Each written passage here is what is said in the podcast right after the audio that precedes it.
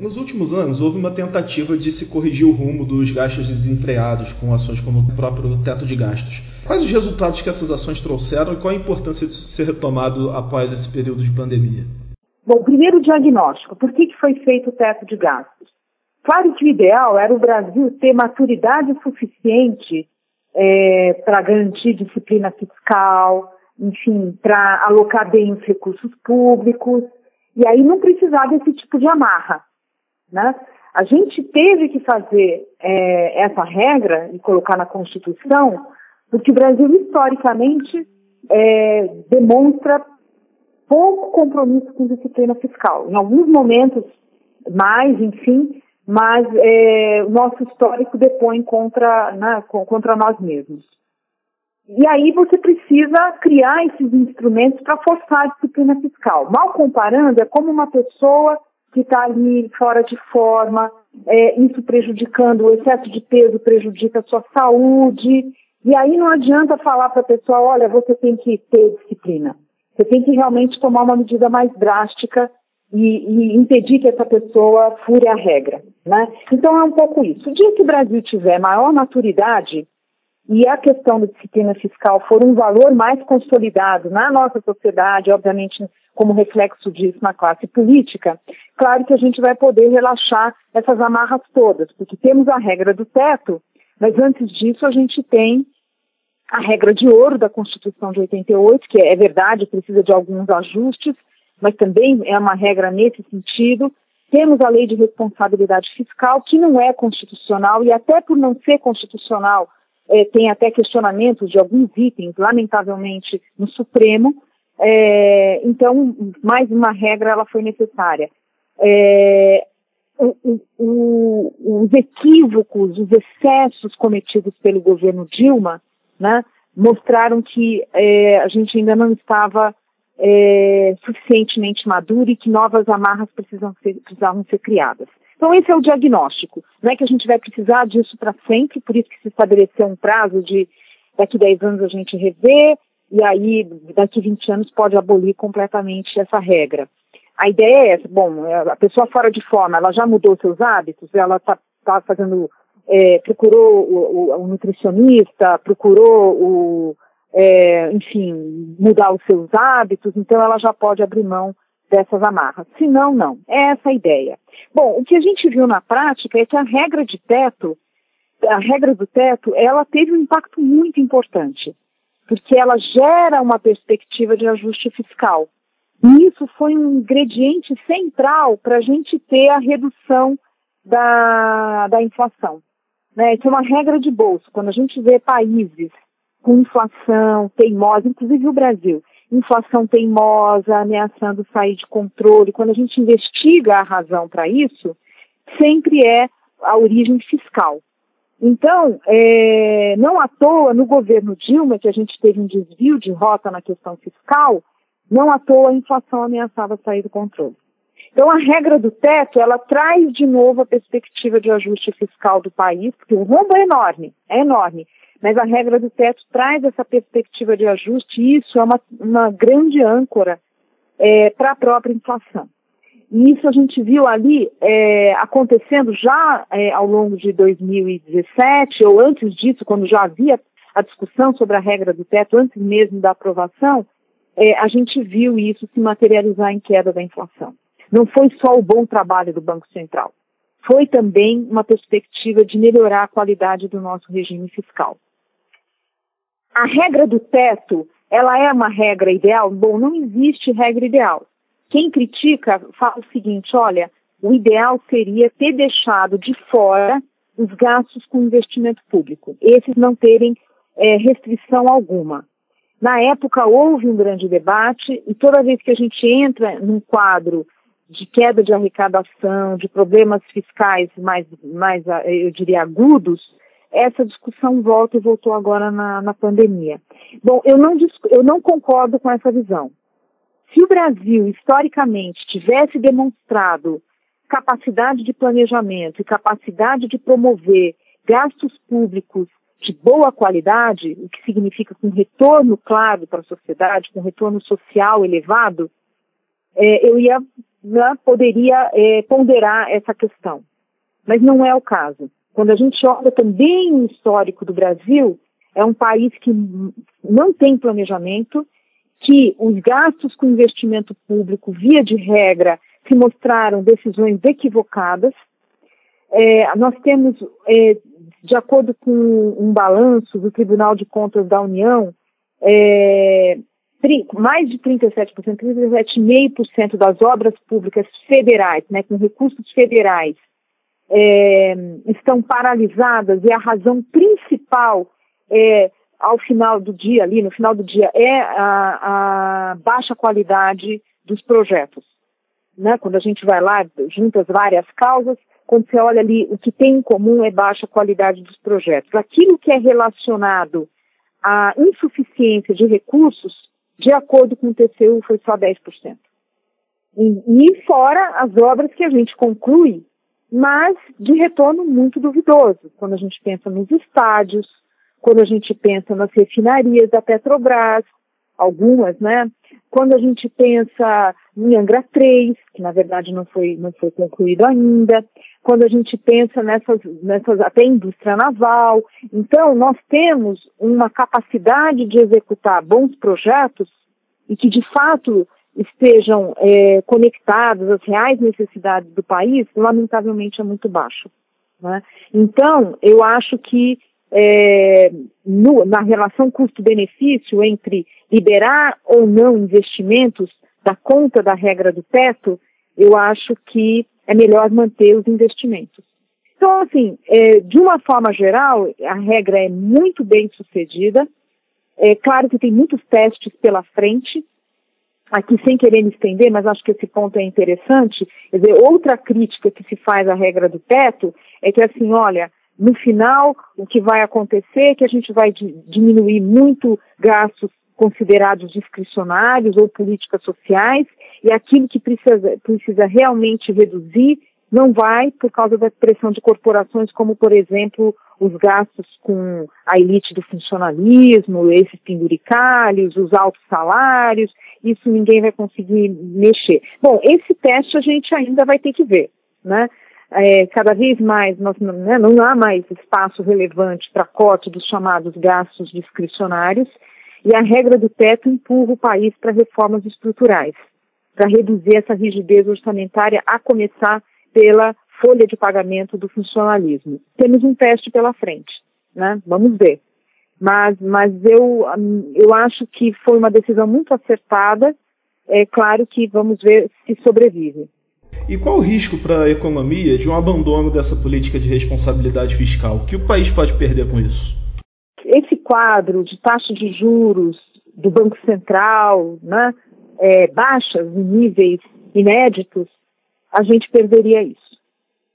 É, por quê? Porque a ausência de disciplina fiscal ou a ausência dessa perspectiva de redução da dívida pública ali no médio e longo prazo essa que é a, é a principal âncora de uma inflação bem comportada, em linha com as metas, essas metas de inflação que hoje já são muito mais é, já são mais comparáveis, né? São comparáveis à experiência mundial, porque a gente tinha uma meta de inflação que era alta comparativamente à experiência mundial. É, então a gente corre o risco de perder isso.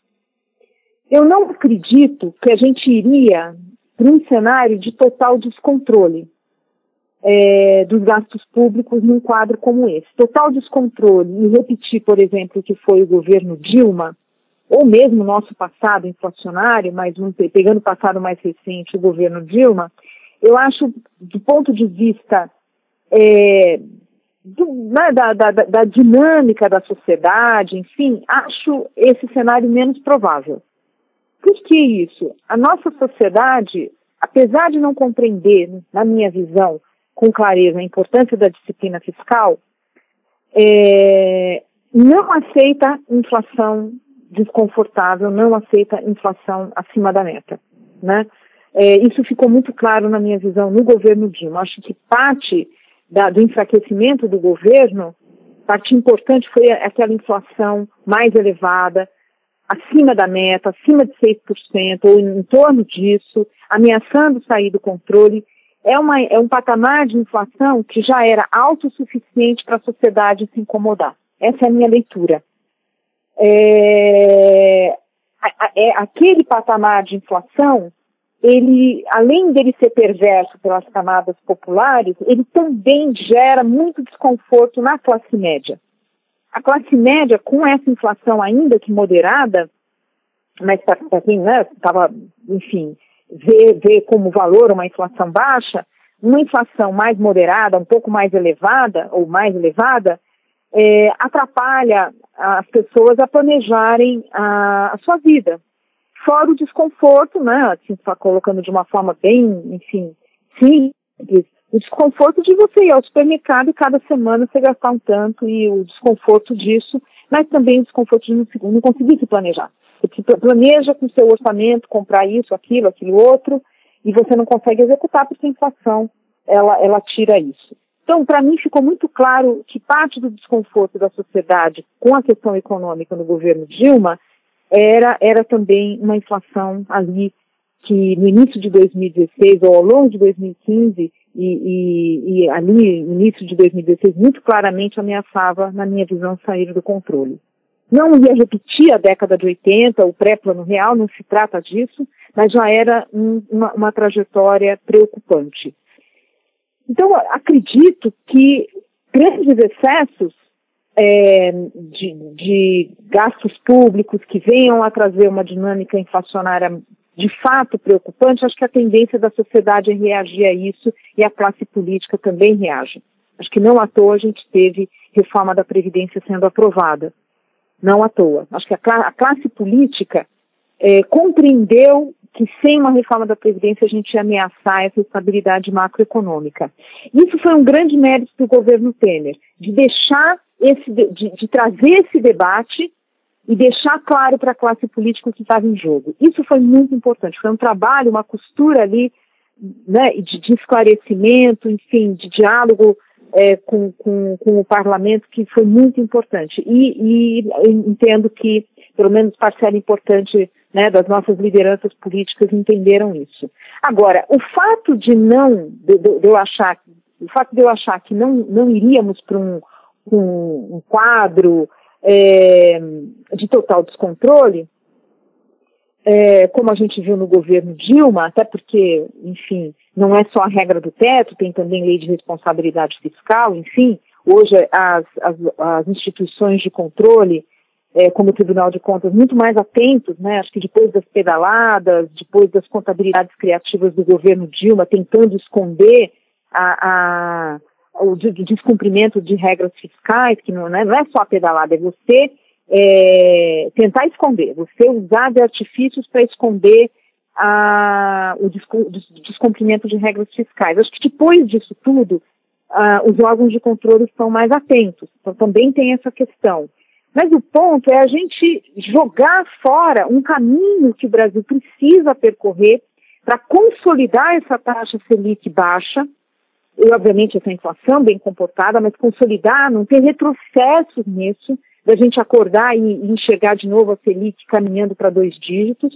Então, é, é, é, importante consolidar esse, esses juros baixos no país e, mais do que isso, a, regra do teto ser um instrumento para o Brasil rever políticas públicas que hoje atrapalham o nosso crescimento econômico, tornam a alocação de recursos públicos é, é pior, né? É, é, e, obviamente, a regra do teto forçar o país a passar um pente fino nas várias políticas públicas que oneram os cofres públicos, tanto do lado da despesa quanto do lado das renúncias tributárias.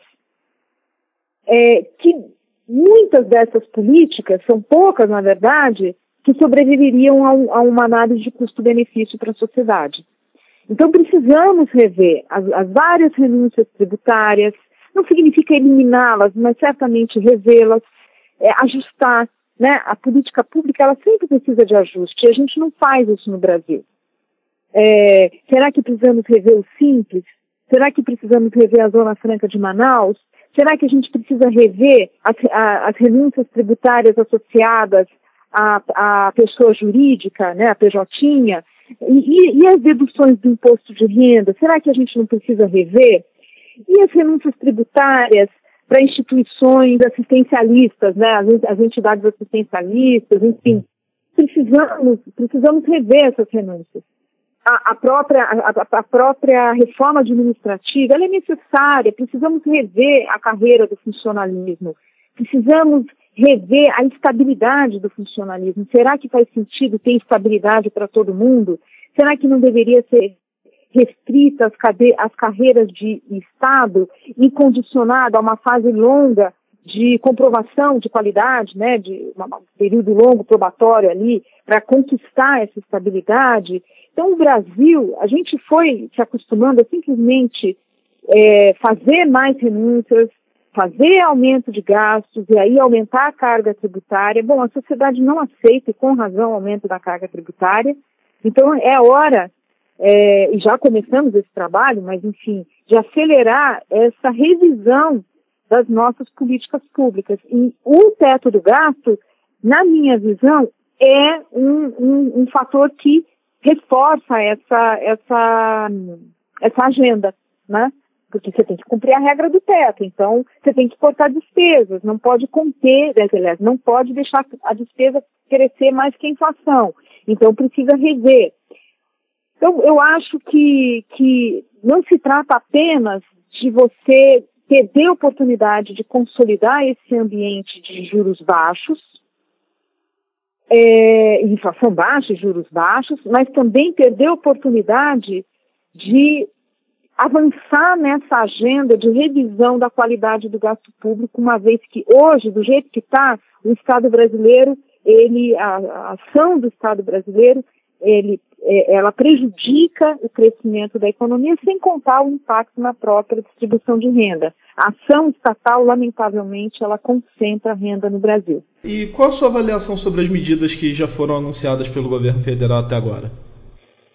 Olha, tem de tudo, né? O governo federal, ele, num primeiro momento, é, a gente vê ali é, uma certa desconexão, vamos dizer assim, com os alertas que já estavam vindo, vindo do Ministério da Saúde. E algumas medidas pareciam ali inadequadas à luz das que seriam as prioridades. Mas, enfim, passada essa fase inicial, é, que, que a gente viu, por exemplo, a ideia de antecipar pagamento de aposentados, né, do INSS, abono salarial, que na minha visão foram medidas equivocadas. É, porque são pessoas que já têm renda garantida. De, passada essa, essa fase mais conturbada, é, a gente viu ah, uma reação importante do governo no sentido de estabelecer prioridades e estabelecer que o esforço deveria ser feito para as medidas de socorro, as medidas de ajuste terem caráter transitório, de forma a não comprometer a dinâmica de gastos no longo prazo, no médio e longo prazo, quer dizer, ficar restrito a este ano. Então, nesse quesito, eu acho que foi bastante acertado. O, o governo estabeleceu como prioridade gastos com saúde, socorro aos, às pessoas mais vulneráveis e preservar o emprego dos grupos mais vulneráveis, que são né, a, a, é, trabalhadores que poderiam perder emprego agora nessa crise. Então, houve essa preocupação, claro, via financiamento das empresas. Agora, tem ali, é, claro, as dificuldades de, de entregar, né, de, de ter efetivação dessas políticas, enfim, mas eu vejo ali é, que a gente realmente precisa tomar muito cuidado com, com como vai ser é, essa agenda, como ela vai evoluir essa agenda. Por que, que eu estou dizendo isso? O período de calamidade pública, talvez ele seja estendido. A gente não sabe ainda quanto tempo vai ser. A gente talvez tenha é, demandas, elas já estamos tendo demandas fortes ali de socorro em vários setores e segmentos da, do setor privado, né? É, e aí tem que tomar um cuidado para não sair, não perder o foco das prioridades. É, a gente vê, por exemplo, é, o setor produtivo, naturalmente, tem as demandas para ter crédito, é, crédito com recursos públicos, mas é muito importante o governo conseguir separar o que realmente precisa ser atendido, que é prioritário, como fazê-lo, né? Será que realmente é o caso é, de socorrer empresas que deveriam, na verdade, estar sendo socorridas pelos seus acionistas? É, como socorrer os diferentes setores? Vou dar um exemplo bem prático aqui. Ah, tem a política do BNDES para ajudar a, o setor de aviação. Mas o setor de aviação tem que ponderar que ele não vai ser o mesmo eh, pós-epidemia. Com a mudança de hábitos, com, a, com, as empresas descobrindo que é possível e, e produtivo fazer reuniões no meio digital, não precisa presença física, talvez, por exemplo, a ponte Rio-São Paulo não tenha a mesma demanda, ou as, as, as demandas por viagem é, corporativa talvez diminuam e muito, e de forma permanente. As viagens de turismo talvez demorem muito a voltarem ao normal, não só pelas restrições financeiras, mas certamente pela mudança de hábitos. Até que a gente tenha vacinação em massa no Brasil, talvez a gente tenha um, um impacto muito grande em viagens de turismo. É, isso pode demorar muito tempo. Isso não cabe ao governo ter que é, compensar as empresas pela mudança de hábitos. Isso não, não faz sentido o governo socorrer. Tem que conseguir separar o que, que é algo transitório e o que, que é algo mais permanente, porque o permanente as empresas vão ter que lidar com isso. Eventualmente, algumas empresas vão ter que, por exemplo, se fundir, outras podem desistir do negócio, então, quando a gente fala em socorrer um setor, precisa ter essa visão. Essa ideia de não, vamos socorrer, depois a gente vê o que faz, eu vejo com preocupação essa frase que se tornou quase um mantra. Isso tem que valer, isso precisa valer para aquilo que é a prioridade, que é salvar vidas, que é, é cuidar das pessoas vulneráveis. Mas não pode ser isso de forma generalizada. A gente tem que entender que o Brasil tem restrições e mais do que isso, dependendo do desenho do socorro, vai ficar uma fatura lá na frente que só vai atrapalhar a nossa capacidade de recuperação. E a gente vai ter mais uma década perdida no Brasil. Então, é, esse zelo no uso do recurso público, ele é essencial. Então, a gente, a gente isso é uma, uma, uma, uma, trajetória aqui, é uma história que a gente vai ter que monitorar porque as demandas para ajuda elas estão é, crescendo muito. Há muitas medidas ali é, no Congresso que se, que, se aprovadas, seriam um desastre, não só do ponto de vista do impacto fiscal, mas de você estar tá gerando mais distorções no país, um país que já tem dificuldade para atrair investimento privado, enfim. Então tem que tomar muito cuidado, o governo precisa estar mais presente no Congresso, porque só ali as lideranças do Congresso achar que elas vão conseguir segurar, achar que na Câmara o Rodrigo Maia vai conseguir segurar tudo, eu acho, acho uma visão, no mínimo, temerária. Isso precisa ter a liderança do governo ali no Congresso, examinando as pautas ali. Vou dar um exemplo para você. O Senado, numa das medidas que foi aprovada recentemente, colocou ali, incluiu uma, um auxílio emprego. O auxílio emprego, para quem está empregado. Esse auxílio emprego teria um impacto fiscal, segundo especialistas, da casa de 100 bilhões de reais. Impensável uma política como essa. Impensável. Felizmente, a Câmara derrubou. Mas é isso, a gente pode estar vulnerável a aprovações de medidas como essas, como, por exemplo, essas várias propostas, não é só uma, não, são várias propostas para suspender pagamento de conta de consumo. Não faz sentido isso. Quem pode pagar vai pagar, quem não pode pagar vai ter que negociar. Mas você não pode simplesmente estimular a inadimplência das pessoas. Isso tem um impacto terrível nas empresas e que lá na frente elas têm que né, vão ter que funcionar. Daí elas que vão pedir ajuda para o governo. Olha, a minha receita caiu, vocês mesmos estimularam isso. Agora vocês têm que segurar meu caixa. Então fica uma bola de neve.